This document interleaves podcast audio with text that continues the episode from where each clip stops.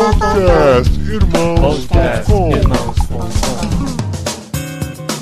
Olá, pessoas! Podcastirmãos.com do Encontro Cepal entrando no ar. Eu sou Paulinho, estou no Encontro Cepal 2019 e estamos aqui ao vivo no painel do Encontro Cepal com três grandes homens que vão conversar com a gente aqui hoje sobre nova geração. Grandes homens, eles estão sinalizando que é muito mais lateral do que na altura, mas estamos aqui. Eu gostaria de apresentar primeiro o Pedro Dulce, que está de volta com a gente aqui no podcast. Salve, salve! Sejam todos muito bem-vindos e é um privilégio estar aqui com vocês novamente. Rodrigo Gomes, desculpa, Rodrigo Gomes.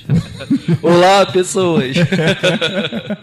é um prazer muito grande estar aqui com vocês. Na verdade, eu tô aqui só para poder ouvir o Ziel. Exatamente, a gente só veio para ouvir Ziel Machado, de camarote aqui do lado. Oi, pessoal, eu vim pra dormir.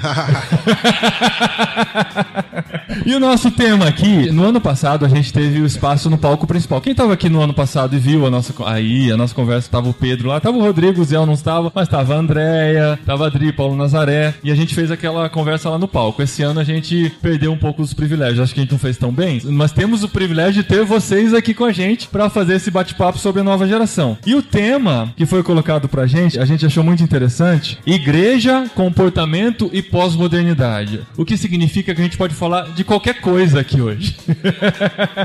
Mas são pessoas que são da nova geração e que investem na nova geração. E antes de mais nada, vamos definir o que, que é, de que nova geração estamos falando. Porque existem ministérios na igreja de nova geração, que vai desde o berçário até os jovens. Existe o trabalho com pastores da nova geração, com liderança da nova geração. E quem gostaria de explicar sobre o que nós vamos conversar hoje, como a gente combinou na hora do almoço lá, só pra eu não falar sozinho. vai, Pedro. A gente discutiu sobre o que que seria nova geração, porque é um termo que pode ser interpretado de uma maneira ambígua. Pode ser uma nova geração, ou seja, de novos líderes, não em idade, mas que estão na função há pouco tempo, ou pode ser uma nova geração de líderes, obreiros, pastores, missionários, missionárias, que são novos mesmo em idade e em inexperiência também. Ô Pedro, deixa eu só perguntar. Quando vocês viram esse painel, o que, que atraiu vocês? Foi o Nova Geração? Foi o nome do Ziel? Ou foi o, o tema Igreja, Tema comportamento e pós-modernidade? Isso é bullying pós-moderno.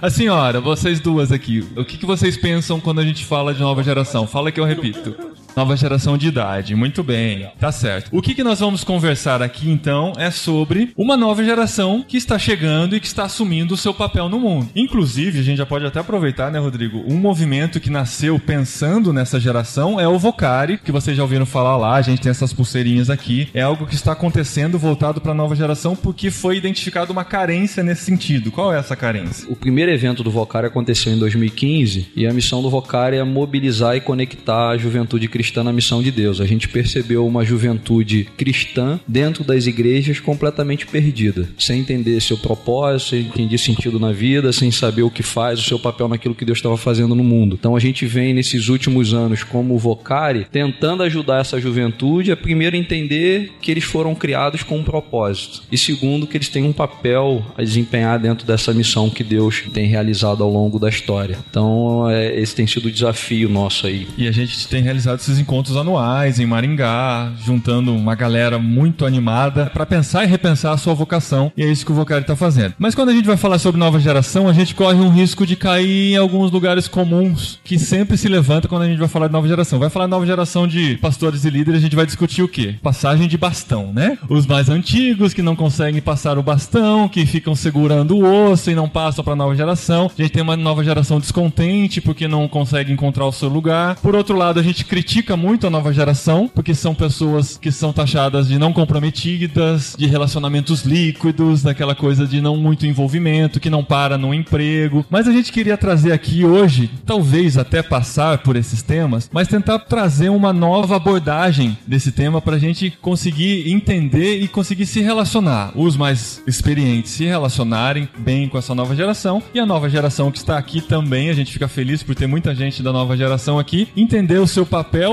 e as maiores crises que pode enfrentar em toda a sua caminhada.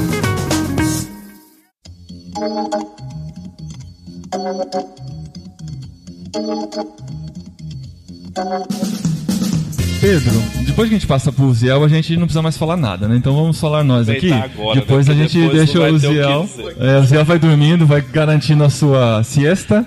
e nós vamos aqui é, um discutindo pouquinho, nós um pouquinho. Brevemente. A gente fez um briefing, né, na hora do almoço para pensar um pouquinho sobre o que falar, e a gente chegou no tema dos vícios da geração, né? Os vícios que a gente vive e que muitas vezes por eles a nova geração não consegue se livrar de estigmas, se livrar de alguns problemas que vieram de outras gerações e não consegue assumir o seu papel. Qual um desses vícios que a gente consegue levantar aqui? Eu lembro do Ziel falando num encontro da CEPAL de nova geração em 2016. Ele falava que um dos principais problemas da igreja evangélica brasileira é a sua liderança. Porque, claro, a igreja sempre reflete seus líderes em comportamento, em práticas, abordagens. E ele falou: olha, é uma liderança absolutamente narcisista. Vocês lembram e sabem o que é bem o narcisismo, né? Lembram do mito de Narciso lá, apaixonado pela sua própria imagem e acabou afogado por causa de si mesmo. Esse é o retrato da maioria dos líderes da igreja evangélica que os jovens acabam tendo como paradigma, consciente ou inconscientemente. É um comportamento, para pegar o nosso tema bem pós-moderno, a igreja comportamento e pós-modernidade, é um comportamento viciado, porque líderes narcisistas não abrem mão do osso, como o Paulinho falou, e geram pessoas igualmente inseguras, incapazes de trabalhar em conjunto, de conseguirem liderar com modelos não centrados na pessoa ou descentrados em várias outras pessoas, nas ideias, nos movimentos, nos compromissos do evangelho. Então, isso é um comportamento viciado que a liderança sim.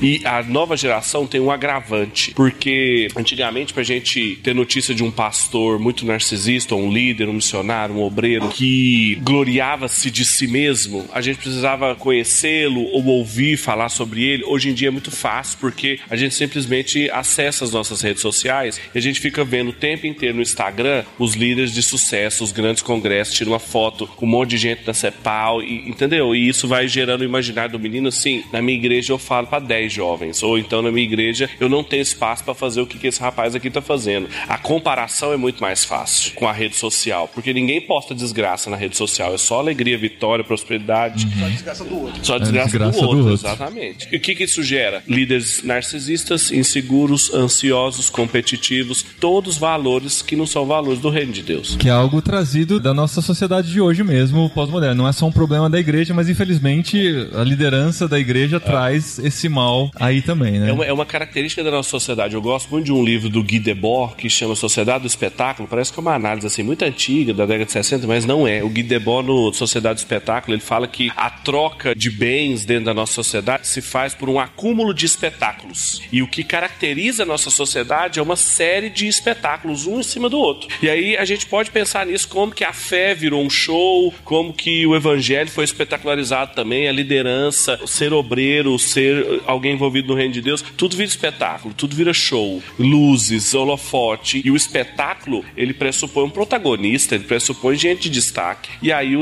o líder entra no erro de pensar quem tem que se destacar é ele.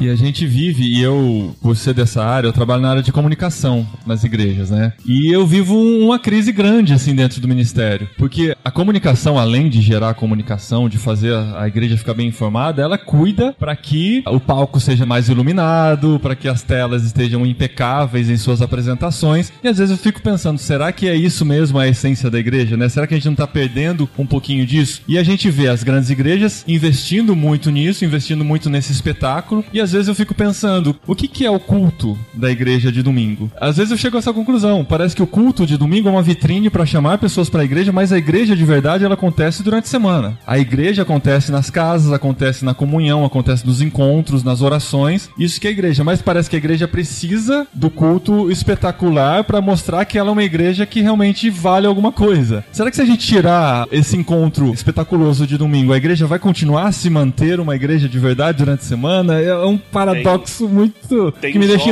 crise tem incrível. jovens pastores, às vezes, que eles já montaram toda a mídia social da igreja. Ela tem marca, ela tem branding, ela tem tudo, Aham. rede social, mas não tem igreja ainda, assim, não tem, nem, não tem nem ninguém ainda. E eu lembro do apóstolo Paulo escrevendo a igreja de Tessalonicenses, no capítulo 1, em Tessalônica, no capítulo 2, na verdade, ele fala assim: olha, nós não precisamos falar para mais ninguém na região da Macedônia da Acaia, porque já sabem o que aconteceu com vocês. Então, olha como que era o contrário. Não, não, não se batia muito em propaganda para propagandear o que foi feito para chegar até a mensagem. A mensagem formou a igreja de tal maneira que era não dava para segurar o que aconteceu ali, todo mundo em volta já sabia. Então assim, eu entendo que vindo de alguém do marketing pensando nisso, é claro que não é uma, um jogo de soma zero, mas uma liderança com um comportamento viciado de apostar todas as suas fichas na mídia social ao invés da vida em comunhão verdadeira, ela trocou suas prioridades. E ela vai assim dano, vai multiplicar comportamento viciado e vai prejudicar a igreja. A sociedade de consumo cria algumas necessidades, né? E às vezes você monta todo o cenário para satisfazer a necessidade das pessoas. O Stott tem um livro onde ele escreve o seguinte, que o ser humano contemporâneo tem três grandes fomes. Tem a fome pela transcendência, a fome do significado e a fome da comunhão, da comunidade. Então ele diz que o ser humano busca essas três coisas: transcendência, significado e comunhão. Por exemplo, o exemplo da fome da transcendência, o uso contínuo de drogas. Porque a pessoa se injeta drogas, ela sai da realidade, vive no mundo do barato. Quando o barato acaba, ela volta para a realidade, ela não consegue viver essa realidade, ela se injeta mais porque ela quer viver nesse mundo da transcendência. Só que ele disse, isso é uma falsa transcendência, porque ela te tira da realidade. Aí o Leonardo Boff, que é um outro autor evangélico famoso, né?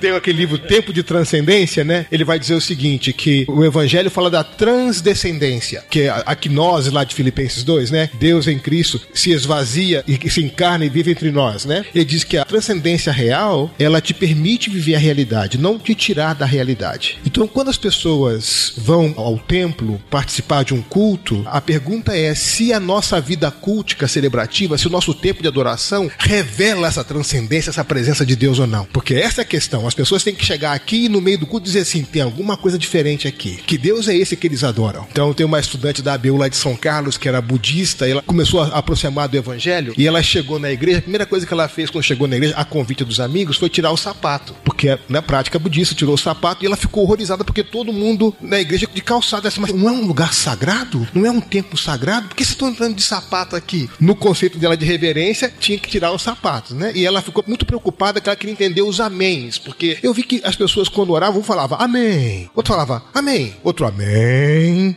Eu não entendi o significado desses améns variados, né? Ela ficou mais olhando para a estética do culto. O Stott diz: o grande desafio para a igreja num tempo em que as pessoas buscam pela transcendência é a realidade cultica da igreja. Se a nossa vida de adoração revela essa presença de Deus no nosso meio, ao ponto das pessoas sentirem a sua alma satisfeita, porque aqui há uma coisa diferente, aqui há uma presença diferente. Então eu disse: a vida do culto da igreja, a vida de adoração, deve ir ao encontro dessa busca pela transcendência. Aí ele diz que outra busca é pelo significado. Ele diz: o grande desafio para a igreja é a exposição bíblica. Dizer às pessoas por que, que elas foram criadas, para que, que foram criadas, qual o propósito de Deus na história, o que Deus fez em Cristo. Então diz: a busca pelo significado é um desafio enorme para que a igreja seja séria na sua proclamação, explicando a Bíblia de Gênesis ao Apocalipse, dando às pessoas a razão pela qual elas existem, qual é o propósito de Deus para a criação. E a terceira busca que ele diz é a busca pela comunhão, é a pertença. Que ele diz, por exemplo, que a, a nossa vida eucarística, né, essa santa ceia, como é que nós partimos o pão, como é que nós somos partidos entre nós, né? Então essas três buscas do ser humano na pós-modernidade, a busca por transcendência, a busca por significado e a busca por comunhão. A resposta da igreja para a transcendência, a vida de adoração. Significado, a proclamação do evangelho, a pregação. Por comunhão, a vida da igreja, a maneira como nós partimos o pão. Mas a palavra que a gente mais ouve hoje não é nenhuma dessas três, é relevância.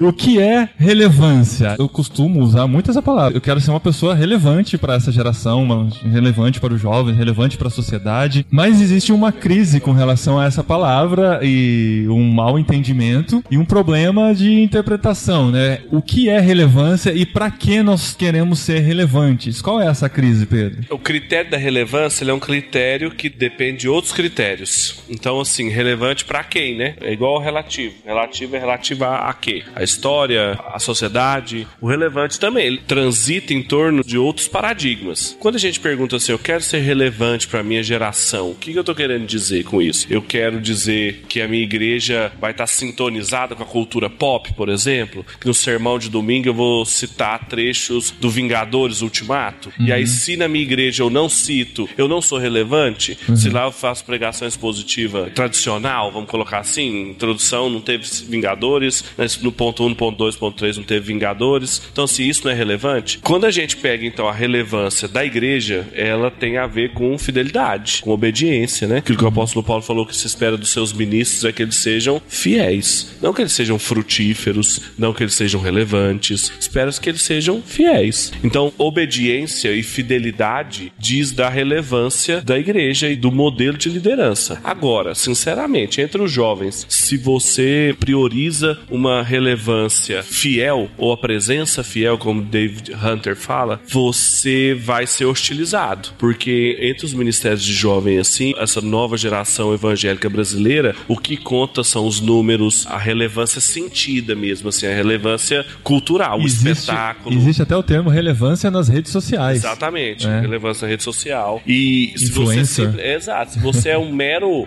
relevante fiel ao Senhor Jesus, é bem capaz de você ser hostilizado por isso, de você ser menosprezado por isso, porque a sua fidelidade vai necessariamente implicar em não aceitar determinados convites, não fazer determinadas coisas, não comprar determinados pacotes, não andar com determinadas turmas, e isso vai fazer o que com você? Vai te isolar do que é mais relevante. Mas essa descoberta da diferença entre relevância e obediência é muito libertadora, né? O Zé com a gente uma história dele com relação ao John Stott, que demonstra muito isso, né? Na busca de ser relevante, ele descobriu que ele precisava ser algo muito mais que isso. É, o Stott, vocês sabem, né? Ele foi capelão da rainha da Inglaterra, então era uma pessoa de muito respeito, renome. E chegou um momento onde a igreja anglicana, da qual ele era membro, pediu que ele se dispusesse a ser bispo fizesse uma carreira eclesiástica. Ele, ele, recusou esse convite de ser bispo. A Universidade de Cambridge o chamou de volta várias vezes para que ele se tornasse um catedrático. Ele não quis ser um doutor em Cambridge e também ele recebeu o convite do governo inglês para ser um embaixador do governo inglês em algum outro lugar. Ele não quis. Então a gente ouvindo essas recusas dele, a gente perguntou para ele: mas o que é que você queria ser? Por que, que você disse não para todas essas coisas? Ele disse: eu só quero ser um pastor que prega. Eu fui chamado para ser um pastor que prega. E ele passava pela manhã com um texto no Novo Testamento, texto grego, à tarde com texto hebraico todo dia estudando, preparando seus sermões. Ele disse: Eu só quero ser um pastor que prega. Isso foi importante porque ele recusou deliberadamente o que seria considerado pelo seu entorno como oportunidades de maior impacto e relevância para ser obediente ao chamado que ele recebeu de Deus, que era ser um pastor que prega. Né? E foi legal isso porque quando eu aprendi isso com ele, tempos depois eu tive a oportunidade de viver uma situação onde a pessoa me fez o seguinte convite: Zé, acho que é hora de você deixar a sua igreja entre japoneses, ah, uma igreja que não tem muita relevância, e vir para uma igreja importante. Nossa igreja é uma igreja grande na cidade, nós temos muito recurso, tem muitas pessoas importantes que frequentam nossa igreja. Você vai usar melhor os seus dons nesse lugar, né? E eu vi o cão se manifestando na minha frente.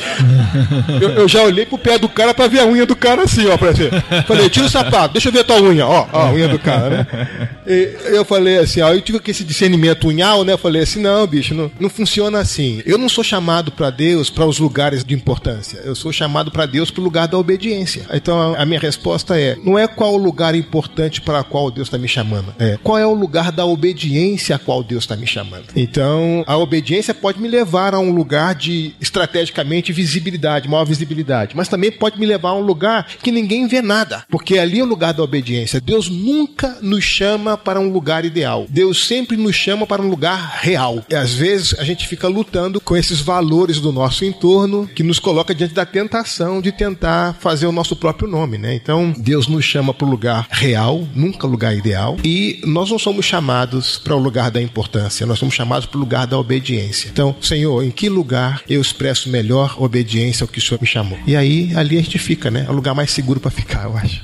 E o que eu acho interessante é que quando a gente vive essa lógica e a gente vê refletido nessa geração nova de jovens, é que como a gente está buscando o lugar da importância e não o lugar onde Deus nos chamou, os números têm mais expressividade do que o ser. Você vê uma geração muito preocupada em fazer, em realizar, em aceitar tudo que é tipo de convite, se envolver em tudo que é tipo de ministério, porque o parâmetro que ele tem de relevância ou de obediência é onde ele tem mais visibilidade está fazendo mais, os números são maiores. E isso vai ter uma influência diretamente na espiritualidade dele, porque é um camarada extremamente ativista, que ele está fazendo tudo ao mesmo tempo, em todos os lugares, mas é um cara que, na grande maioria das vezes, ele não tem tempo nenhum para investir no relacionamento dele com Deus. E aí a gente vê jovens líderes, a gente é muito interessante no Vocari, a gente hoje lida com 40 organizações que fazem o Vocari acontecer. E são 40 líderes numa equipe. Então a gente tem uma equipe de 40 líderes. Como que você lida com essa questão da vaidade? E um dos valores nossos é de Deus coadjuvantes. E a gente tem que ficar o tempo todo batendo nessa tecla. Ó, não adianta eu querer ser alguma coisa, fazer alguma coisa sem antes eu ser. Aquilo que eu sou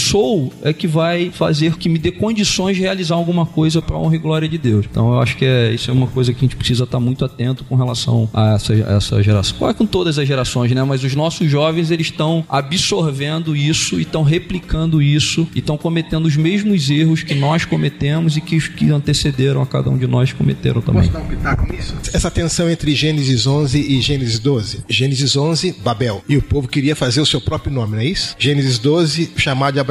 E Deus disse: Eu vou fazer o seu nome. Percebe a diferença? Uma geração querendo fazer o seu nome, na outra Deus disse: Eu vou fazer o seu nome. Então, às vezes, as pessoas entram nessa sedução de deixar uma marca na história, de, sabe? Legado, e, né? É. Uma vez eu fui pregar numa Assembleia de Deus em São Gonçalo, lá em perto de Niterói. Cheguei muito cedo, que eu vim de São Paulo pro Rio, cheguei tipo 6 horas da manhã na igreja, cheguei muito cedo. E tava tendo uma vigília de oração com um jovem dirigindo e só as irmãs do coque lá, que o coque sabe como é que é, né? O na unção aqui é um tipo de conexão online, assim. Direto. No coque, a unção vem que vem, que é tremenda a unção do coque. É tipo assim, coque connection, entendeu? E aí o. É. E aí o, o jovem estava lá na reunião de oração, aí ele falou uma coisa que eu nunca mais esqueci. E eu entendi por que, que eu cheguei cedo naquele dia, só para ouvir aquelas frases. Ele disse assim: irmãos, irmãs, na verdade era, irmãs, vamos orar agora o período final da oração e nós vamos orar de joelhos. Porque de joelho ninguém tropeça. Aí eu, Jesus, seis da manhã só me dá uma pancada dessa? De joelho ninguém tropeça. Ó, é ou não é profundo? Já recebeu aí? Faz a unção, recebe aí, já confessa aí já cai no sapatinho, porque foi igual essa, né? Domingo que vem vai pregar de joelho, ninguém tropeça. É, pecador miserável. Porque é isso, né? Então, essa geração que quer fazer o seu nome acaba entrando em seduções da arrogância, do narcisismo, e que acaba tropeçando e, e com isso escandalizando, né? 1 Timóteo 4,16. Tem cuidado de ti mesmo e da doutrina. Fazendo isso, salva você e aqueles que te lutam. Então, a tentação da liderança é que às vezes não cuida nem de si, nem da doutrina, né? E aí vai pro buraco ela e, e, e todo mundo. Os que te ouvem, é, não é? Então, de ninguém tropeça. Cock Connection, mantém aí o negócio que vai dar certo.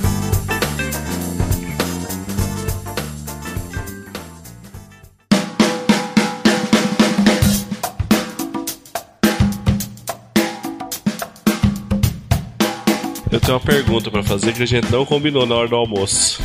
Né? Que, que tem a ver com o que a gente tá falando aqui. Eu tenho uma dificuldade, sim, pessoal. Eu queria fazer pro Paulo, inclusive, mas eu queria ouvir o Zé e o Rodrigo também. Que é o seguinte, beleza, a gente sabe que exposição, mídia, rede social, tem níveis que são danosos, ok. Mas o que, que a gente faz, assim? Então não tem nenhum tipo de exposição, nenhum nível, nenhum uso desse tipo de exposição que não é danoso. Eu fico me perguntando, por exemplo, eu sei os caras que eu sigo na internet que são narcisistas. E todo mundo que se relaciona comigo, os que caminham comigo também sabem que já às vezes eu que tô falando pra eles, né? Mal do irmão lá.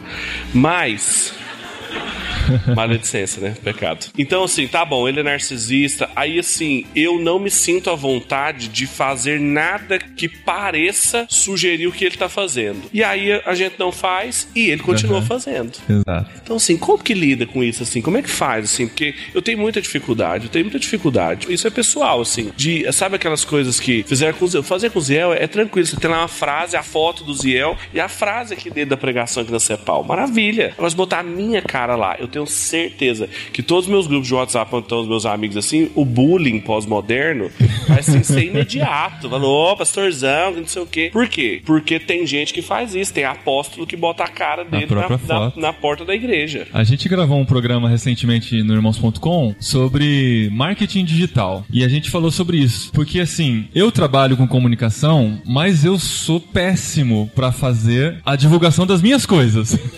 a venda de mim mesmo. Então eu fico naquela crise, assim, e agora? Se eu postar isso aqui, o que ele falou? Eu lembro de um cara que postou aquilo também e eu achei ridículo.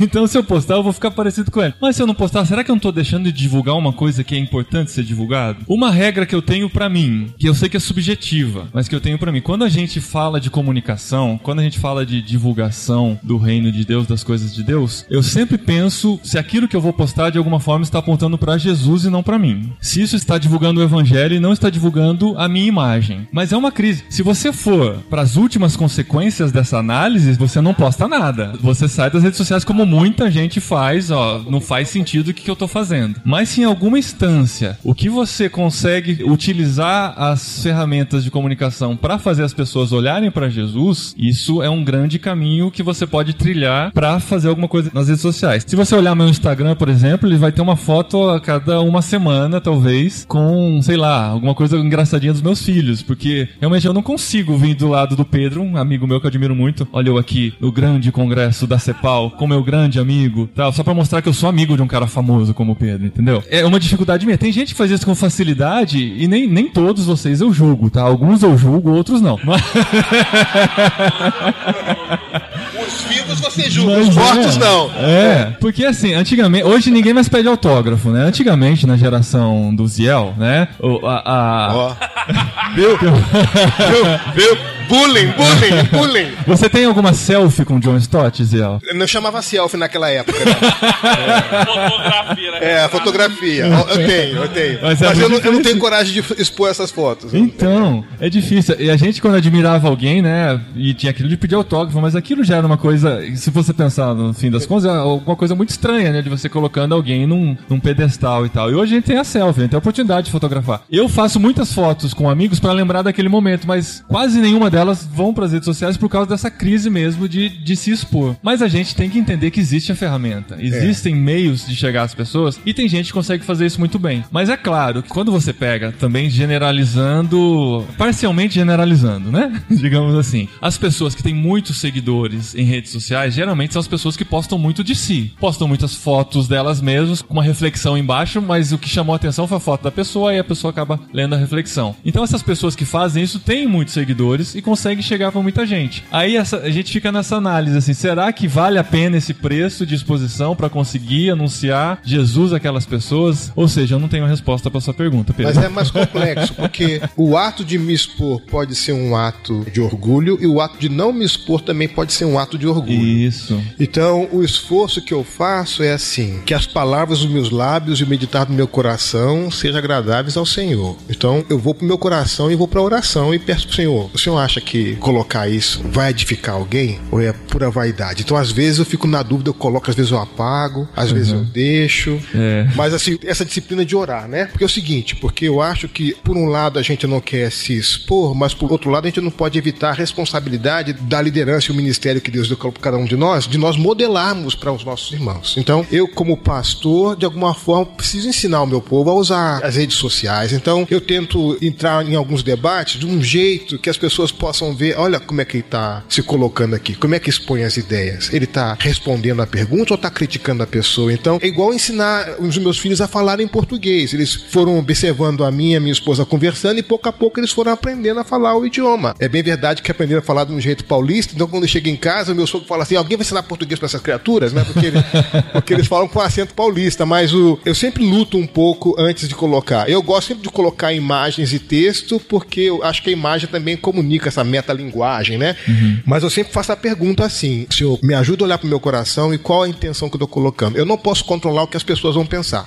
Eu posso colocar com a intenção mais pura do meu coração e a pessoa achar que eu estou me expondo desnecessariamente. Mas se a pessoa me acusar, se eu tiver com o meu coração puro diante de Deus, eu, senhor, senhor, a pessoa está me acusando, mas o senhor sabe que meu coração está em paz diante do Senhor porque eu coloquei com outra intenção, não foi com essa intenção. Então, o meu coração não faz eco a essa acusação, sabe? Então, assim, eu utilizo as redes sociais como uma disciplina espiritual. Não uso todas, só sei usar Facebook e não sei usar outras coisas. Aí eu tento colocar texto, reflexão, um pedacinho de um sermão, uma coisa que eu li, uma coisa que eu aprendi, uma frase que eu vi que eu achei legal. E a pergunta sempre é: isso está edificando alguém, senhor? E aí é impressionante, porque nessas minhas grandes dúvidas, muitas vezes, inbox, pessoas escrevem e dizem assim: puxa, olha, eu tô chorando aqui, eu tava precisando ler essa coisa hoje. Hoje, em oração de manhã, eu fiz perguntas para Deus, à tarde eu li o post. Então isso me dá muita segurança no coração de que, puxa, valeu. Claro que se eu colocasse que o cara mandou inbox no, embaixo, ia ser, uh, viu como eu sou humilde, como, como alcancei a né? humildade, né? como mantenho humilde, né? Uhum. Então tem muitas coisas que eu recebo como retorno que eu coloco, deixo em inbox, não coloco, não exponho. Ou outras coisas que eu acho legal, assim, mas eu coloco com nome fictício, faço um conto tal, conto um negócio meio assim, meio disfarçado. Uhum. Mas a, a ideia é essa, eu acho que a gente precisa modelar, ajudar os irmãos a usarem esses espaços, mas a gente precisa vigiar o coração da gente. Agora, não dá para se preocupar com a maneira como as pessoas vão reagir. Então, se eu não posso me preocupar com como vão reagir, pelo menos com o nosso coração diante de Deus, a gente tem que estar tranquilo em paz de que a gente tenha as melhores motivações possíveis e caso já aconteceu, eu estava colocando coisas de maratona de corrida e aí um amigo meu que é psicólogo falou assim: "Você está criando problemas de casamento". Eu falei: "Por quê?" Porque tem uma esposa dizendo pro esposo que ele tem que ficar ligado, correr aqui não sei o quê. Eu fui lá, apaguei tudo. Eu falei: "Eu não quero matar o cara disso, vai morrer por obesidade, mas não vai morrer por isso, tá entendendo?" É, então assim, mas é difícil, mas é questão de discernir. É a mesma coisa de pregar e falar em público. Esse lugar aqui, por exemplo, é extremamente constrangedor, né? Quer dizer, uhum. é, é, uma mídia social esse espaço aqui, né? Sim. Então, é, a pergunta é, senhor, o senhor conhece o coração? Se tem alguma coisa errada aqui que o senhor acha que não tá legal, não faz ninguém entender, e manter o coração tranquilo diante de Deus e a gente toca o barco para frente. Um cara que usa as redes sociais bem e tá entre nós aqui é o Antônio Carlos Costa. Ele é um cara ousadíssimo nas redes sociais. ele compra brigas, muitas brigas nas redes sociais, mas ele é um cara que dá a cara a tapa. Ele tá lá, tá defendendo suas ideias, tá defendendo o pobre, tá defendendo as ações que ele tem feito. E ele tá lá, ele é muito ativo nas redes sociais. Você segue ele em qualquer uma, ele tá lá. Hoje ele intenso. postou, mas ele tava aqui, tá, tá ao fundo aqui da, da paisagem e ele tava lá. E eu falei, nossa, será que ele vai falar alguma coisa do CEPAL? Ele, os brasileiros estão vendo o que tá acontecendo e aí, na política, e aí não tinha nada a ver. É, não tá coisa. Então, assim, tá o tempo inteiro pensando nisso, assim, é quem ele é. Foi só pau. Muito é bem. Que ele é, né? Impressionante. Assim, o que o Rodrigo falou, assim, sei fazer. Tem muita gente também que quer fazer, aparecer e tudo mais, mas não é quem ele é. O Antônio põe assim, ninguém duvida nada, porque sabe que é o Antônio. O Ziel põe a foto dele correndo lá, porque todo mundo sabe que ele é maratonista. Mas se eu puser uma foto minha correndo lá, todo mundo sabe que é fake news. Eu acho que a gente, no fundo, no fundo, a gente sabe a diferença de quando a gente quer se promover e de quando a gente quer promover o que Deus está fazendo. Eu sou da área de comunicação, fiz marketing, a gente se chama de marketing agressivo, né? Que você quer de tudo que é jeito convencer as pessoas de que você é alguém ou que você tem é melhor do que o que os outros têm. Você percebe na linha de comunicação que a pessoa faz. E tem aquelas propagandas que você vê na televisão, você fala assim: caramba, que bonito, transmitiu a mensagem e trouxe algo bom pra gente. Então eu acho que a primeira coisa é aquela que o Zé falou, é sondar coração. O que, que eu estou querendo postar isso? De fato, o que está me motivando a querer postar isso? É mostrar alguma coisa, uma necessidade de mostrar para os outros algo que eu quero que elas acreditem que eu seja? Ou de fato, porque é algo que Deus está fazendo eu quero compartilhar para abençoar? E a outra é você não fazer isso de forma impulsiva, né? Essa coisa do você orar antes, de você refletir. Isso vai acalmando o teu coração, aquela ânsia, aquela necessidade de querer estar tá expondo alguma coisa, vai te trazendo mais tranquilidade para você falar, não, então deixa eu botar de outra forma. Ou então fazer, ah, deixa pra lá, não vou postar isso aqui não. Então acho que é sondar o coração, é, é orar e pedir discernimento para Deus. Se você começar a aparecer mais do que o teu próprio ministério também já é um outro problema. Então essa necessidade às vezes que a gente tem de postar foto, né, da gente mostrar o nosso ministério como sendo a gente, né? E esse é um grande problema dessa geração. E a próxima geração está refletindo isso, que são os ministérios personalistas, né? Não é algo que Deus está fazendo, é algo que a pessoa está fazendo. E aí, quando você pensa no ministério, você pensa na pessoa. O problema é que quando a pessoa morre ou acontece alguma coisa, o ministério acaba junto. Então, isso é um grande desafio para a gente.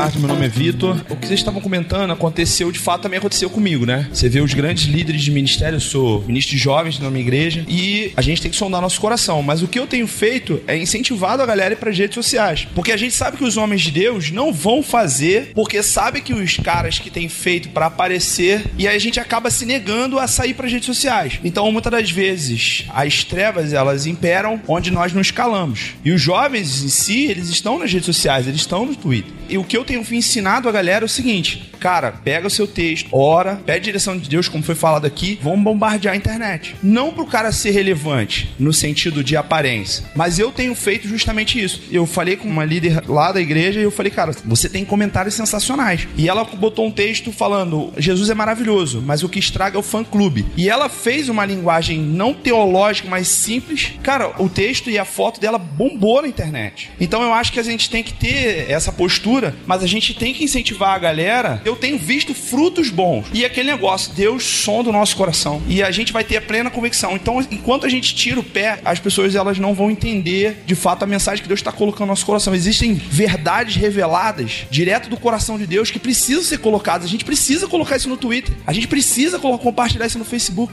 Então eu acho interessante essa colocação. Eu não sei se contribuiu com alguma coisa, mas tá bom, benção. com certeza. A gente tem que estar tá lá, sem dúvida nenhuma. Essa é a minha bandeira, né? Na área de comunicação, a gente tem que estar. Tá. A gente tem que fazer algo para transformar. E se a gente tem essa ferramenta, a gente tem que usar, mas sempre buscando esses parâmetros, né? Celestiais pra gente fazer isso com sabedoria. Imagina Jesus como seu primeiro leitor, seu primeiro espectador. O que ele falaria lendo o seu texto, lendo Boa. o que você escreveu, né? A grande parte dos amigos que eu tenho no Facebook, como amigos, né? A maior parte são amigos não cristãos. Então, eu deliberadamente escrevo, sempre faço metáforas da corrida, com a vida cristã, alguma coisa assim, para provocar neles esse tipo de reflexão. É interessante no final de um, acho que um, um ano passado, um ano retrasado, no último treino da minha equipe, que é uma equipe grande de corridas, então o treinador falou assim: bom, esse é o último treino do ano, a gente vai tirar agora três semanas para descansar, a gente só volta aqui tal semana para voltar a treinar. E falou assim: então, como última palavra aqui, vamos ter uma palavra assim, ó, você que é o pastor do grupo aqui, faz uma palavra final. Me pegou de surpresa, assim, né? Legal. Né? E eu falei, uau, mas falei, vou ter que fazer um texto de Facebook aqui agora, né?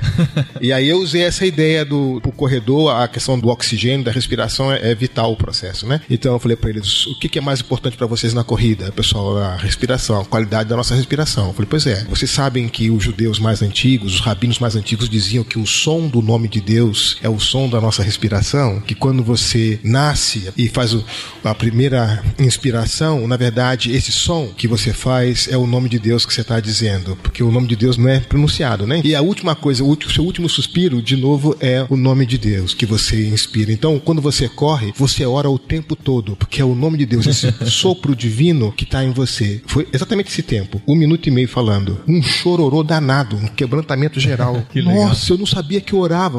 Eu falei, pecador, você ora, miserável. Você ora.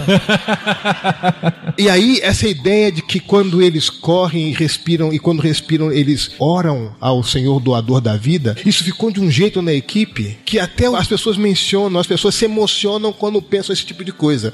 Falei, você ora mais do que você imagina. Só precisa entender a quem você está orando e por que, que você está orando. Então, a minha oração por eles, toda vez que a gente vai correr, eu distribuo para eles o texto bíblico lá de Isaías, né? Uma maratona que a gente começa assim, né? Os que esperam no Senhor voarão, renovarão suas forças. Voarão como águia até o quilômetro 10, a gente voa, 10. Correrão, não se cansarão até o quilômetro 25. Aí depois caminharão. Isaías era maratonista. É do 30 ao 35. Faltou essa parte do melhor texto do hebraico que é e se arrastarão, que é a parte final.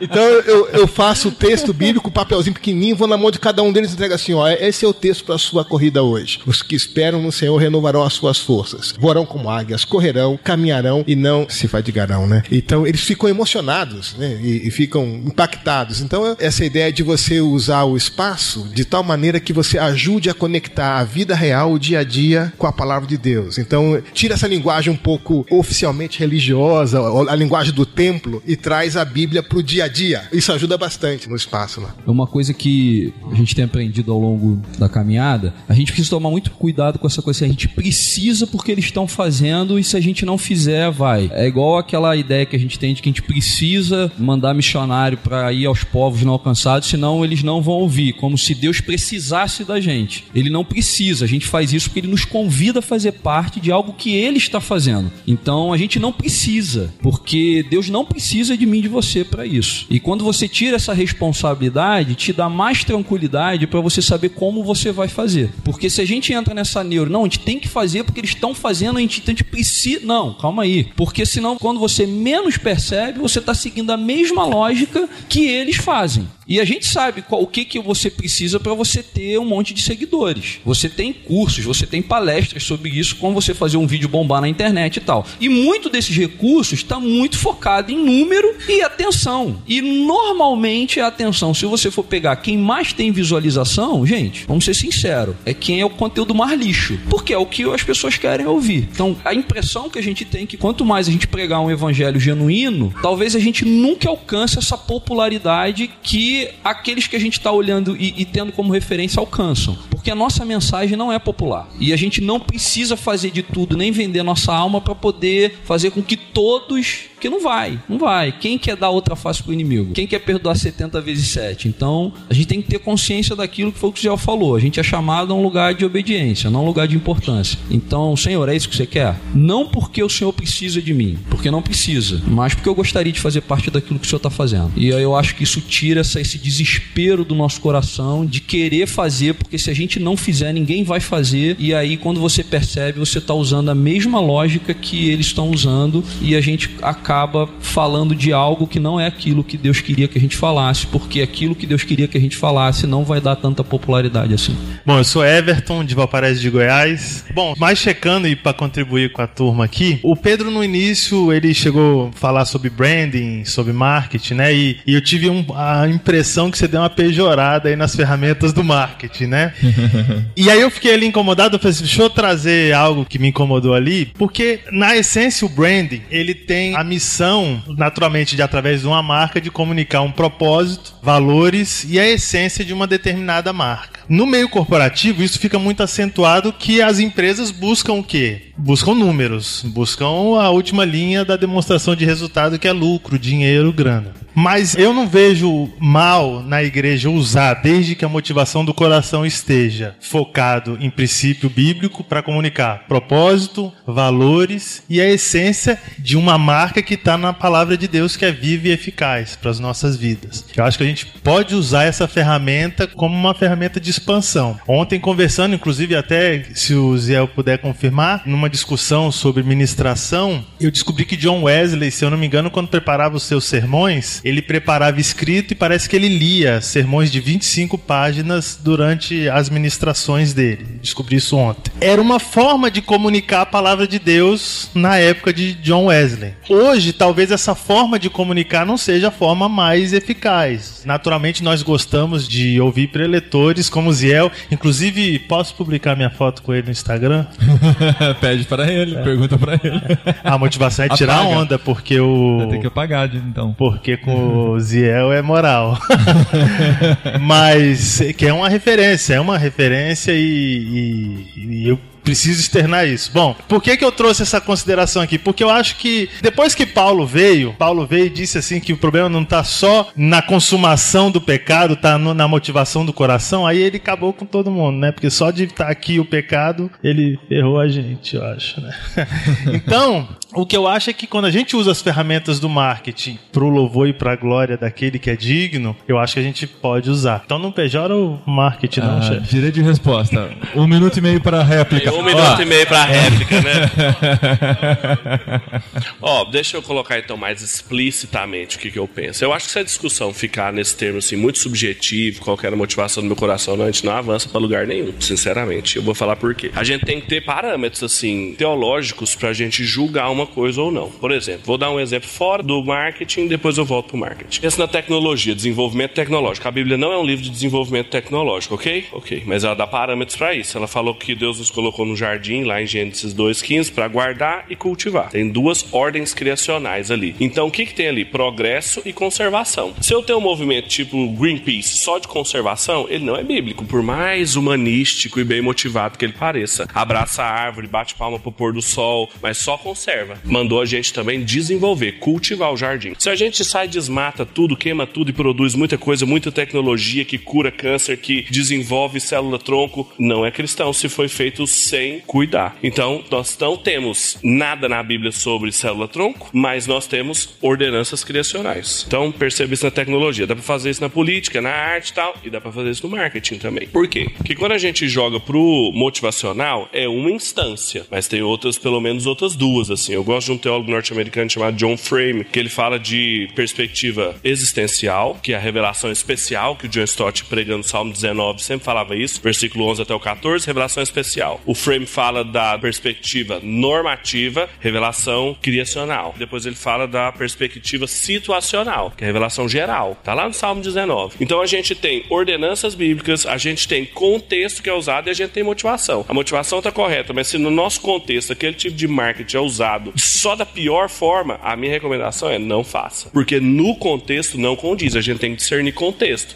Se aqui no Brasil pregar de bermuda tá tudo ok, mas em determinado outro lugar não tá, em respeito, em diálogo e tal, a gente não vai fazer. Tem que discernir contexto. Agora, quais são os parâmetros para isso? Então a gente precisa de pessoas do marketing para pensar o marketing para a glória de Deus. E isso envolve mais só do que motivações. Isso envolve. A gente vai usar que tipo de coisa? É mais minimalista? Por exemplo, um marketing minimalista, para mim, não comunica para a glória de Deus. Porque a criação de Deus não é minimalista. Um marketing assim, da uniformidade. O Kuiper tem um texto que chama Maldição do Modernismo. Uniformidade. Ele fala: olhe para a natureza, olhe para uma árvore. A árvore da mesma espécie não tem uma folha igual. Agora, olhe para os nossos prédios, são uniformes. Olhe para nossas propagandas, para as nossas divulgações, são uniformes. Isso não comunica a multiforme graça de Deus. Então a gente tem que pensar parâmetros teologicamente informados para fazer marketing, publicidade, propaganda, arte, ciência, tecnologia. E eu não vejo gente isso. Tem um coletivo de arte que começou com algumas pessoas conhecidas minhas, chamado Tangente, que eles têm lido muito há muito tempo sobre estética e todos são do design e tal. Tem alguém do Tangente aqui, do coletivo? Sempre, é tipo maçonaria, assim, sempre aparece um. Aqui. Mas é um coletivo de arte. Por exemplo, o pessoal lá tá lendo muito há muito tempo, os autores e tal. Só que, assim, eles falam da dificuldade disso, porque quando a gente mexe com estética, quando a gente mexe com as questões que são da ordem da cultura, dos humanos, cara, é de interpretação. Interpretação precisa de parâmetros, claro. Não pode ser só assim, ah, meu coração tá em paz. Mas você sabia,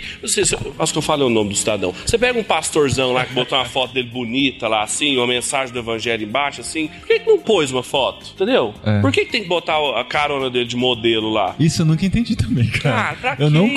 consigo entender. Bota a fotona lá, olho azul, Quer dizer, tem, tem uma e aí- intenção, que é chamar atenção pra Ah, aquilo. aí, mas assim, através do que? Da imagem Exato. dele. Então assim, isso tá errado. Isso não tem, pode ter motivação nenhuma do coração se tá certo. Por quê? Porque no nosso contexto o nome disso, isso tem um nome, chama narcisismo. Tem outras formas de fazer isso, tem outras formas de pensar isso. Nesse aspecto é importante a gente sair para além do critério individual de discernimento, mas toda a sabedoria que está presente no corpo de Cristo. Então é um esforço de discernimento coletivo. Então a gente precisa instruir a nossa prática social de Bíblia para dar parâmetros para a gente tomar decisões, não somente intimistas, individualistas, mas aproveitar essa sabedoria que está presente no corpo de Cristo e, e dizer assim: isso que a gente está apresentando aqui passa por esses crivos todos aqui? Pá, pá, pá, pá, pá, passou? Então vamos lá. Então é importante isso, me parece. No caso do marketing específico, ele trabalha muito com essa questão da vaidade, não tem jeito. A premissa do marketing é conquistar e manter cliente. O marketing existe para isso. Só que essas duas atribuições não são responsabilidade nossa quando a gente está falando de reino de Deus. Não é responsabilidade nossa conquistar ninguém para Jesus, nem manter ninguém para Jesus. É responsabilidade nossa ser testemunha. Quem vai convencer é o Espírito Santo de Deus. Então é isso que a gente precisa ter claro. E talvez seja o maior desafio para nossa classe, como publicitário, marqueteiro, é a gente, através de uma criatividade vindo do Criador, a gente inovar na questão do marketing. O grande problema é que muito do que a gente faz, a gente bebe da água do mercado. Então eu tenho muito medo quando a gente fala assim: ah, você citou John Wesley, né? É, ele falou, ah, naquela época ele comunicava de um jeito. Agora a gente precisa ver qual que é a maneira mais efetiva de comunicar. Por conta dessa premissa, a gente tem visto hoje muitas igrejas se tornando muito mais espetáculo e show do que pregação do evangelho. Porque o que agrada os clientes de hoje normalmente não é a mensagem da cruz. Só que a gente quer comunicar de uma maneira que agrade a eles, não ao mestre. E aí eu falo como desafio para nós dessa área. Como que a gente usa uma área que eu creio que também foi criado por Deus, porque eu acredito que Deus criou todas as coisas. Então é uma profissão que Deus criou também. Agora como que eu uso com a inteligência do mestre. E aí, a partir daí, eu posso criar metodologias, maneiras de fazer que, quem sabe, lá na frente, o mercado vai estar tá copiando a gente. A gente inverter a lógica. Sim, Eles sim. copiarem o que a gente está fazendo porque a gente bebeu do mestre. Referências bibliográficas para isso. A mente do criador do Dorothy Sayers, a beleza salvará o mundo, filosofia da estética do Hans Huckmacher, dom criativo. A gente não conhece essas coisas. Tem uma tradição inteira de criatividade, arte, estética cristã e a gente não conhece e bebe das fontes do seculares do mercado. Então, assim, isso, é, isso não é um problema de falta de formação teológica, é um problema de comunhão com os santos. Já morreram, a gente não vai fazer sessão espírita, mas a gente vai ter, ler o que, que eles deixaram. Então é comunhão com os irmãos. A gente tem que conhecer a tradição, a gente tem que conhecer a tradição. Lembrando que a tradição é a fé viva dos mortos e o tradicionalismo é a fé morta dos vivos. Então. Marca nele no Instagram, Ziel Machado. e, e põe a foto e a frase. Você não tá no Instagram mesmo, Ziel? Ziel não está no Instagram, não adianta. Marca ele no Facebook.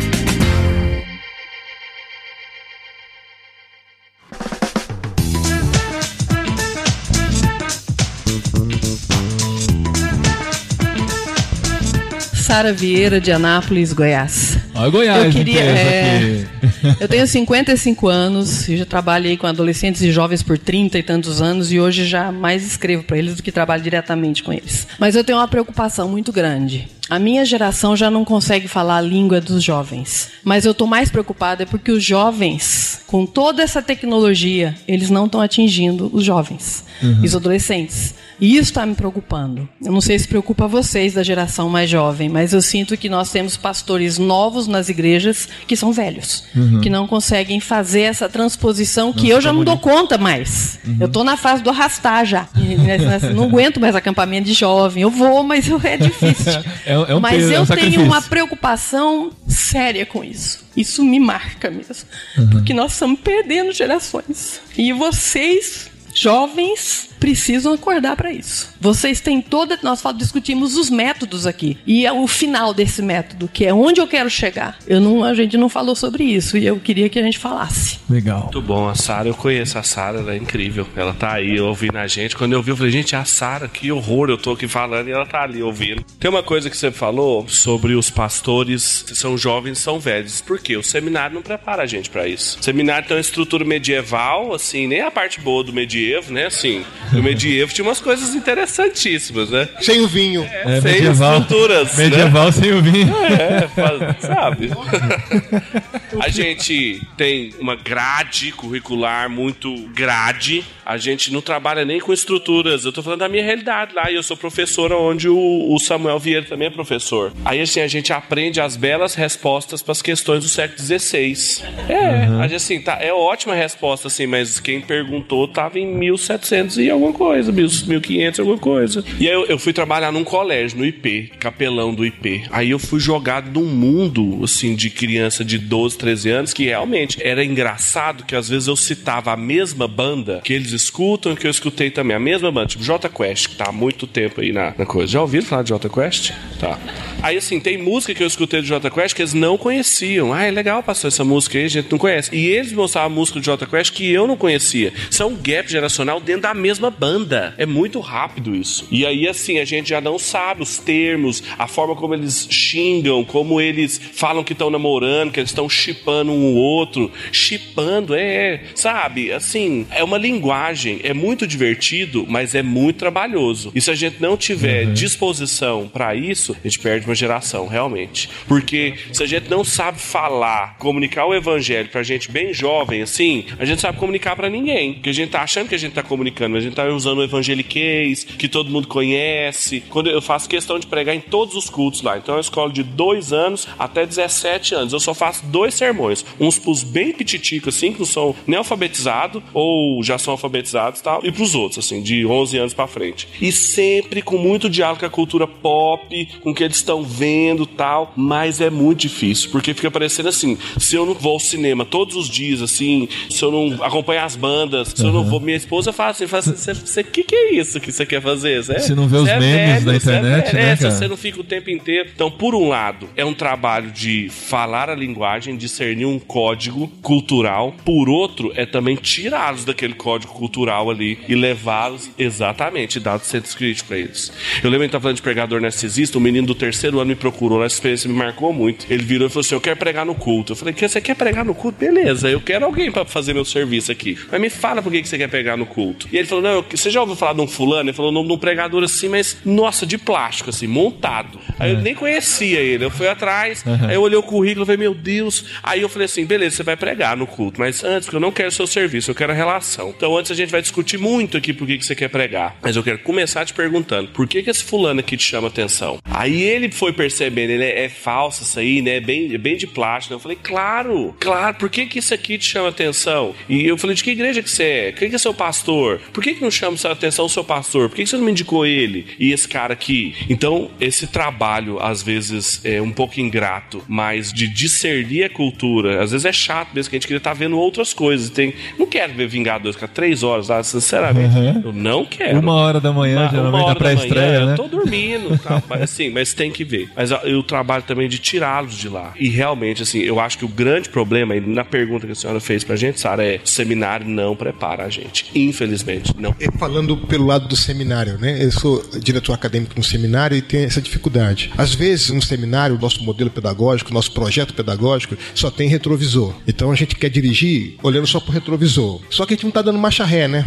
Então eu costumo dizer assim: nós não podemos abrir mão do retrovisor, mas a gente tem que dirigir olhando pro para-brisa. Então a pergunta é: em 15 anos, quais são as perguntas que os jovens vão fazer, que a igreja vai fazer? Quais são as perguntas, os dilemas que nós vamos ter que enfrentar como igreja? E aí você tem que fazer uma comissão paritária no seminário para poder refazer uma reformulação nos currículos para dar condição e massa crítica para que os nossos teólogos, futuros pastores, possam, sem abrir mão do retrovisor, dirigir olhando para o para-brisa, porque são as perguntas que vêm pela frente. É um equilíbrio, não é estático, é um negócio muito dinâmico. A geração muda muito rápido, né? Então, por exemplo, meus filhos me levam no cinema, mas eles sabem, quando aparece aquele negócio escurinho, com ar-condicionado ligado, e aparece assim, esse cinema tem assegurado pela eu tô. eu começo a dormir. Então, eles já sabem que tem que comprar a cadeirinha que balança, porque aí eu fico acordando a cada cinco minutos, tá entendendo? Porque senão eu não, consigo. Três horas no cinema, imagina quantas páginas de livro eu li. Então é, então é um negócio meio difícil. E eu me lembro uma vez, eu tava. Eu fui assistir a defesa do meu filho, né? A defesa. Era um mestrado do Tiago. E eu fui com o Lucas, como os dois são da mesma área, né? Eu falei assim pro Lucas, ô filho, não tá certo esse negócio, não. O pai tá aqui com vocês aqui, eu tô há quatro horas ouvindo português, não entendo uma palavra. tá, tá tudo bem? Ele falou, tá tudo bem, pai. Teu filho tá indo muito bem e tal, que não sei o quê. Porque a linguagem da ciência específica deles é tão específica que eu ouvindo português e não entendia nada. Eu falei, essa mesma experiência acontece em outras áreas da vida. A gente ouve português sem entender, devido a esse universo diferenciado que tá. Então, no seminário, a gente precisa é, colocar como questão fundamental essa reformulação curricular que nos permita, sem abrir mão do retrovisor, dirigir o carro olhando pro para-brisa, né? E outra coisa, a gente também demora muito pra mandar o cara pro seminário e ele terminar o seminário. Ele pode até entrar jovem, mas ele vai sair velho já, assim, 24 anos, 25, já tá, tá velho. Então, assim, a gente tinha que pensar, tá velho no sentido que ela pensa pra, pra 12, da- pra mexer com os meninos de 6 anos. A gente deveria pensar e ter programas nas nossas igrejas, nos nossos seminários de treinamento teológico, aí assim, com outras, em outros formatos, pra gente jovem. Ao invés de a gente mandar um homem branco lá no meio dos índios, ser autóctone a liderança lá, é tudo de seis anos. É um menino de seis anos que ele tem. A gente identificou assim, ele tem disposição pra aprender, quer estudar e tudo mais. A gente vai colocando coisa nele assim, e ele mesmo vai lidando com os colegas dele, que ele é o mais adequado. A gente só fica ali na, com a rede de contenção se ele for cair do prédio. Mas deveríamos é, não ser tão demorados pra investir. E às vezes a gente fica com umas programações com a igreja, bota os meninos no acampamento, fica jogando bola, nadando, beleza, assim, mas vamos ensiná-los, vamos botar eles lá igual no, medievo. Eu sou a favor do, do medievo. Agora, você deve estar se perguntando assim, tá, mas como que eu faço isso? Manda o jovem pro vocário, É. o Rodrigo vai falar. É, eu poderia falar isso, manda pro Vocário, mas eu, eu, eu, eu queria falar outra coisa. Gasta tempo intencional se relacionando com ele. Uma das pessoas que mais impactou minha vida, que eu carrego comigo até hoje foi um missionário amigo meu, bem mais velho do que eu, e na época que eu estava em crise vocacional, não sabia o que fazer, perdidaço, eu liguei para ele para ouvir dele algum conselho, que é o que a gente costuma fazer, dar conselho. E ele virou para mim e falou assim: "Cara, faz o seguinte, vem aqui para casa, passa uma semana comigo". E aí eu não pensei duas vezes, jovem, falei com meu pai, com a minha mãe, não, vai lá. E eu fiquei uma semana com ele, convivendo com ele na casa dele, vendo a família dele, vendo como ele ensinava os filhos, vendo como ele tratava a esposa, vendo como é. E em tudo que ele fazia, ele falou: "Cara, eu tô fazendo isso por causa disso, eu tô fazendo". E às vezes a gente tá tão preocupado em ganhar nosso jovem fazendo show pirotécnico, ou o pastor tá querendo passar o bastão para um jovem líder, querendo passar um monte de informação e um monte de responsabilidade, e a gente tá perdendo a premissa do evangelho que é vida tocando vida, é relacionamento. Então gasta tempo intencional com o teu jovem, tomando café com ele, tomando um açaí, e não para falar de trabalho, não para que ele preste um relatório de como tá o trabalho dele na juventude, mas pergunta como é que tá o casamento dele, como é que tá o namoro dele, se ele não é casado, como é que tá o coração dele. Ouve. Eu não me considero tão velho assim, mas às vezes eu me sinto um ET no meio da galerinha do Vocari, porque a gente tem, hoje são quase 100 pessoas na equipe, na, a grande maioria entre 20 a 30 anos, e às vezes eles estão falando de várias coisas, ou usando termos que eu falo assim, cara, o que que tá falando, né? ou falando de banda e de música, eu vou dizer, que banda é essa? Eu curto o Grupo Logos. e eu não preciso saber de tudo. Porque para me relacionar com eles, para sentar e falar assim, cara, como é que você tá? E aí, como é que tá na tua família? Como é que tá o seu namoro? Eu não preciso saber falar a língua dele. E talvez você vai ser a primeira pessoa que vai sentar e vai fazer isso com ele. E o que ele mais quer, na grande maioria das vezes, é chamar atenção, porque o que ele mais tem necessidade é de alguém que vai escutar sem julgar e conseguir abraçar ele e falar assim, cara, olha como que eu faço, vê se se pode abençoar você. Só que para isso a gente tem que estar cheio de Deus, de Cristo, né? Cheio do Evangelho. E já fica aqui o teaser do próximo Encontro Cepal, Vida na Vida. Ah, aí, ó, viu? Jabazão. Inscrições. Já, a gente combinou É, aqui, entendeu? encontrocepal.org.br. Eu ia finalizar, mas a gente aqui no Encontro Cepal tem esses privilégios, né? Estamos aqui na frente, tem sentados aí Andréa Vargas, Ricardo Barbosa e o Ricardo pediu a palavra. Como que eu vou negar, né, gente? Por favor. Por favor. Alguém quer que ele não fale? Não, né? Então tá. Não, é, eu vou tentar formular rápido uma pergunta, mas eu lembrei de. São três citações bem curtinhas, o Zé já ouviu uma delas. A primeira diz o seguinte: Essa juventude está podre no fundo do coração. Os jovens são maus e preguiçosos. Nunca serão como a juventude de outros tempos. Os de hoje não serão capazes de manter a nossa cultura. A segunda diz assim: Os jovens de hoje gostam do luxo, são mal comportados, desprezam a autoridade, não têm respeito pelos mais velhos, se passam o tempo a falar em vez de trabalhar, não se levantam quando um adulto chega, contradizem os pais, apresentam-se em sociedade com enfeites estranhos. E a última diz assim: O pai teme seus filhos, o filho acha-se igual ao seu pai e não tem nem respeito nem consideração aos seus pais. O que ele quer é ser livre. O professor tem medo dos seus alunos. Os alunos cobrem o professor de insultos. Os mais novos querem tomar já o lugar dos mais velhos. Os mais velhos, para não parecerem antiquados ou despóticos, consentem nessa demissão. E para coroar tudo em nome da liberdade e da igualdade, a libertação dos sexos. Essa última citação é de Platão, alguns séculos antes de Cristo.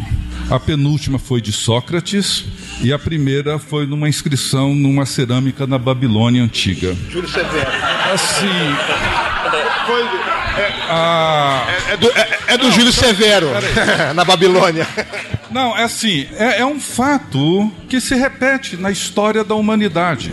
E assim, uma vez, eu não sei se eu ouvi ou li do reverendo Peterson, uma coisa muito interessante que ele diz que o que os jovens mais desejam, o que eles mais precisam é de alguém que os ajude a fazer a transição da infância para a vida adulta.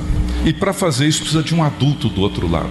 E talvez a minha pergunta é essa, assim, com tudo isso que nós temos de redes sociais e comportamentos novos, etc. Qual seria assim o nosso papel, por exemplo, meu, com 64 anos em relação a essa nova geração? E eu confesso que eu não estou preocupado em entender a linguagem deles, não estou preocupado preocupado em ter rede social, não tenho não participo disso. Mas eu acho que a questão central não é essa. Eu acho que a questão central está muito mais em nós reconhecermos o lugar que cada um de nós ocupa nesse papel, nessa tarefa difícil que é transitar da infância para a vida adulta, que é aquilo que a gente chama de adolescência e de juventude. Então, assim, como que vocês veem, dentro desse contexto todo de mídias sociais, etc., o papel dos adultos hoje nessa longa tarefa? Porque não é virar um garotão, isso não vai ajudá-los. Não é falar a linguagem deles, isso certamente não irá ajudá-los. Eles fazem isso muito melhor do que a gente.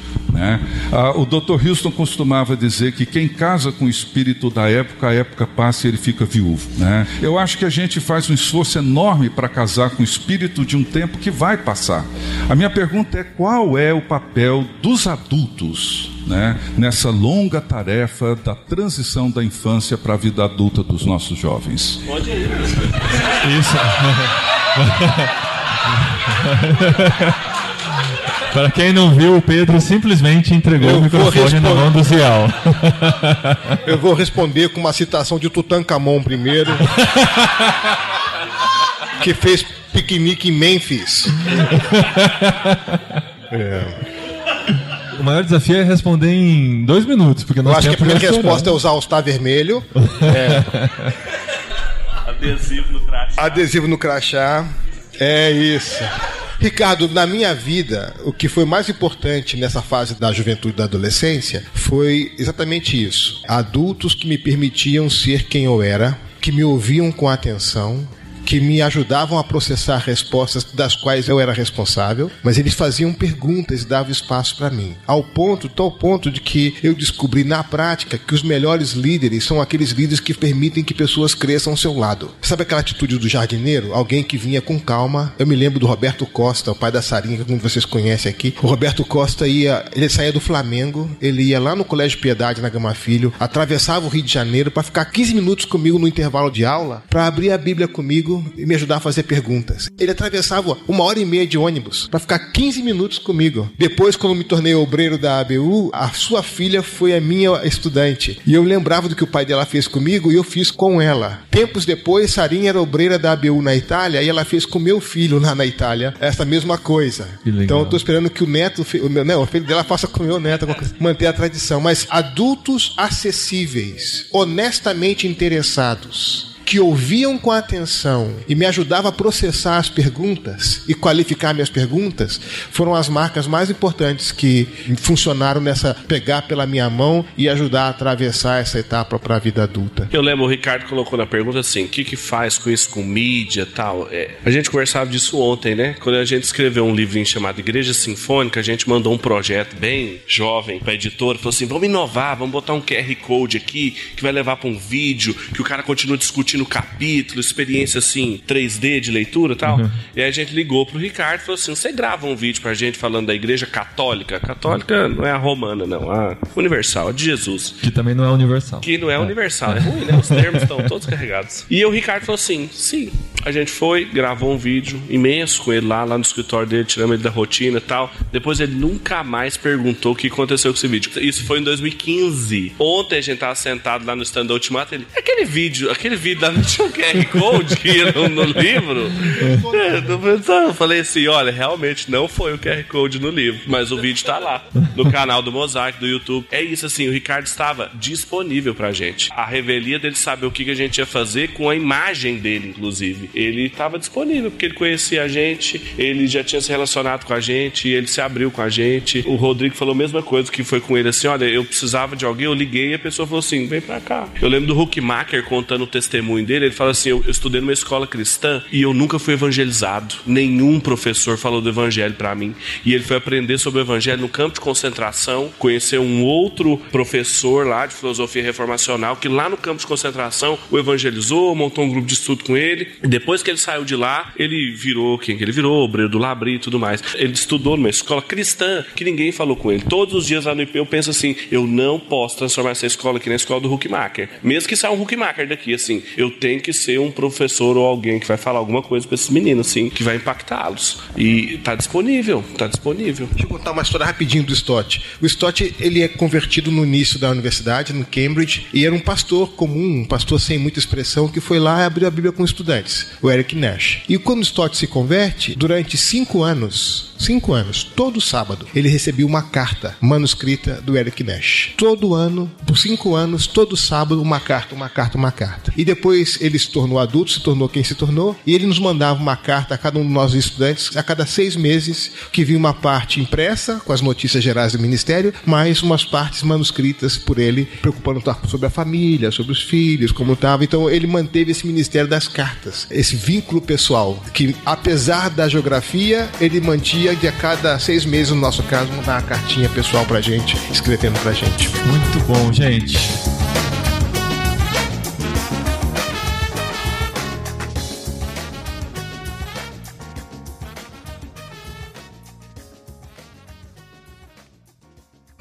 Legal,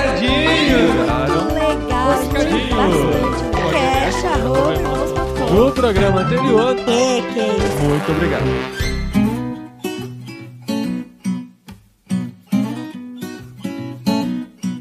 Recadinhos, esposinha! Recadinhos, esposinho. Este é o último programa, o último conteúdo do Encontro Cepal. Esse Encontro Cepal rendeu. Caramba, e esse, e esse foi. Fechou com chave de ouro, hein, Fechou amor? com Tá chave de louco, ouro. mano. A gente tem mais conteúdo do Aquário de Ideias para o podcast Cepal, que são entrevistas com os missionários. Isso a gente ainda tem. Mais de conteúdo para o podcast irmãos.com. Esse foi o último e eu espero que você tenha gostado, né? Como a gente prometeu, a gente soltou tudo de uma vez. Na verdade, assim, né?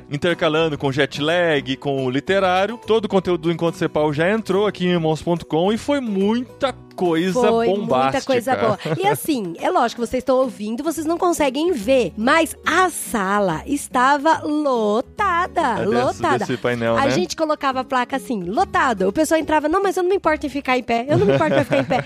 E era assim uma sala, uma das salas maiores que tinha lá no hotel, pra partes de painéis e, gente, lotada, Foi lotada. muito legal. A gente, inclusive, devia ter pedido desculpa pros outros painéis que ficaram vazios, né, amor? Ficaram. não, não sei se ficaram. Tinha gente pra caramba, dava pra distribuir em todos, vai.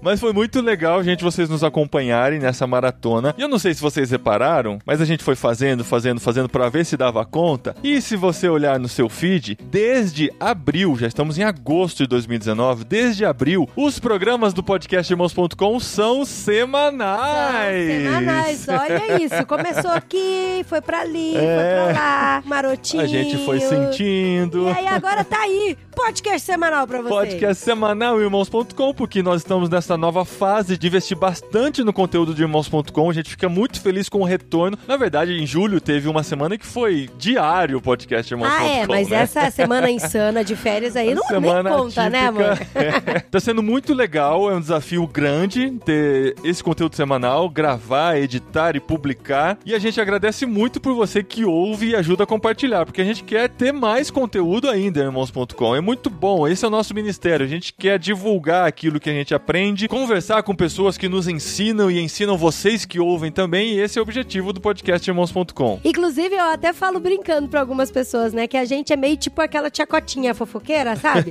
que a gente escuta uma coisa tão legal e a gente quer sair contando pra A gente todo não mundo. consegue guardar, exatamente. É, Esse é o nosso isso. ministério. O que a gente ouve, a gente quer compartilhar. Né, a gente tá numa roda de conversas com os amigos eu fico só pensando, nossa, se isso estivesse sendo gravado, ia ser tão legal, mais pessoas Nossa, puderem verdade, ouvir. E de vez em verdade. quando a gente consegue replicar essa roda de amigos também aqui no podcast. E é muito gostoso poder compartilhar com vocês. E vocês sabem que nós somos missionários da CEPAL, nós temos irmãos.com como nosso ministério, entre outras coisas que fazemos, você já conhece aqui, Vocari, a MTB, nosso Ministério de Comunicação ajudando as igrejas, as, as palestras que a gente dá em igrejas, em conferências e tudo mais. E como missionários, nós levantamos mantenedores. Irmãos.com é mantido por mantenedores, por pessoas que apoiam esse nosso ministério. É verdade. E a gente, olha só, se você não sabe que a gente é missionário, a gente é missionário somente há quantos anos, amor? Há 12 anos. 12 anos que a gente é missionário, que a gente trabalha aí em full time. Inclusive, quando a gente se tornou missionário, a gente contou aqui no podcast Irmãos.com essa notícia. Quando É, a gente isso é verdade. passou a fazer parte da CEPAL, CEPAL é a nossa organização missionária, e a gente dá a oportunidade aqui de você ser o nosso mantenedor, de você fazer parte disso. Então existem três formas de você ser mantenedor de Irmãos.com, de você ser um apoiador. Você pode ser como um mantenedor via CEPAL, para isso você nos manda e-mail com seus dados e você vai receber os boletos para fazer parte desse projeto. Você também pode ser via PagSeguro, existem alguns botões lá no site para você clicar e o link para isso está aqui nesse post. E você também pode ser via PicPay, onde você escolhe com quantos reais mensais você vai contribuir também aqui com o nosso ministério. Sim, se você tiver com dúvida de qual forma você fazer, mande um e-mail pra gente. A gente manda os links certinho pra vocês, explica certinho como é que funciona todas essas formas aí de ser um mantenedor nosso. E além de ter o privilégio de fazer parte disso, do que Deus está fazendo na nossa vida, no nosso ministério, a partir desse programa nós vamos oferecer um diferencialzinho para quem faz parte desse Olha clube especial de isso! mantenedores de irmãos.com. No Instagram, nós temos o nosso conteúdo, nós temos os nossos stories e nós nos comunicamos com vocês por lá também. Nós temos Sim. outras formas de se comunicar, temos grupo no Telegram, temos a lista de transmissão no WhatsApp, temos as redes sociais. Mas dentro do Instagram de irmãos.com, que é irmãos underline com, se você ainda não segue, não sabe o que está perdendo. Olha isso, gente, vamos seguir. Nós vamos produzir conteúdo também para os melhores amigos de Ai, que irmãos.com. bonitinho, gente. Seja você um melhor amigo de É. irmãos.com. Então, os que já são mantenedores já estão sendo adicionados aos melhores amigos e nós vamos produzir conteúdos exclusivos, coisas simples do nosso dia a dia, na produção de conteúdo de irmãos.com e de nossas Sim, viagens sim. missionárias que nós realizamos. E quando a gente tiver aquela ideia, assim, pra gente fazer uma pauta de irmãos.com, a gente vai fazer um stories e mandar pra vocês, os nossos Isso. melhores amigos. Sabe quando fica verdinho lá em cima os stories? Então, esse é conteúdo exclusivo para os melhores amigos e nós vamos fazer isso para os mantenedores de irmãos.com. Isso é só um mimozinho pra gente ficar mais perto desses mantenedores. Então, a partir do momento que você passa a apoiar irmãos.com, você tem conteúdo exclusivo dos melhores amigos. E mais do que E mais isso. isso. não só conteúdo exclusivo para os melhores amigos. O mimo não para por aí, né? amor? Não, nós também teremos sorteios mensais para os melhores amigos de irmãos.com. Nós vamos sortear livros, alguns com dedicatória nossa quando sair aqui de casa, alguns vão direto da editora para você. Nós também teremos camisetas, canecas e outros produtos que vamos produzir tanto para o Impulso quanto para irmãos.com. E mensalmente nós faremos um sorteio dentro dos melhores amigos de irmãos.com. Então, para participar, você precisa contribuir a partir de 15 reais em qualquer uma dessas formas, via Cepal, via PagSeguro ou via PicPay. E o PicPay tem a chance de você ter o cashback, que é o dinheiro de volta que você recebe ao fazer uma participação no PicPay também. Então, faça parte dos melhores amigos de irmãos.com e se torne um mantenedor do nosso projeto. A gente quer continuar tendo tempo para produzir esse conteúdo. Então, se a gente levanta o sustento a partir dos mantenedores, a gente consegue se dedicar mais ao que a gente já está fazendo, tá bom? É, você já sabe, mas não custa lembrar. Tudo que a gente faz envolve custo, né? Aham. E aí, você participando do projeto irmãos.com, participando, sendo um mantenedor nosso, a gente vai conseguir custear isso muito mais fácil, né? E se tiver qualquer dúvida, escreve para contato@irmãos.com. Se você não estiver vendo o conteúdo dos melhores amigos, talvez seja porque a gente ainda não sabe o seu Instagram. Então manda no direct pra gente para irmãos.com falando que você é parte dos melhores amigos de irmãos.com e você vai começar a receber essas promoções, esses conteúdos exclusivos e fazer parte dos nossos sorteios também. E outro recadinho é que faltam menos de dois meses para o nosso encontro de comunicadores Impulso. Vai ser um dia que nós vamos passar o dia todo aqui em Campinas pensando sobre comunicação e reino de Deus. E para fazer inscrição é só entrar em irmãos.com/impulso. Sim, nós já temos alguns participantes confirmados, né, Isso, toda quinta-feira, isso é outra coisa que eu não contei pra ninguém, mas já está acontecendo.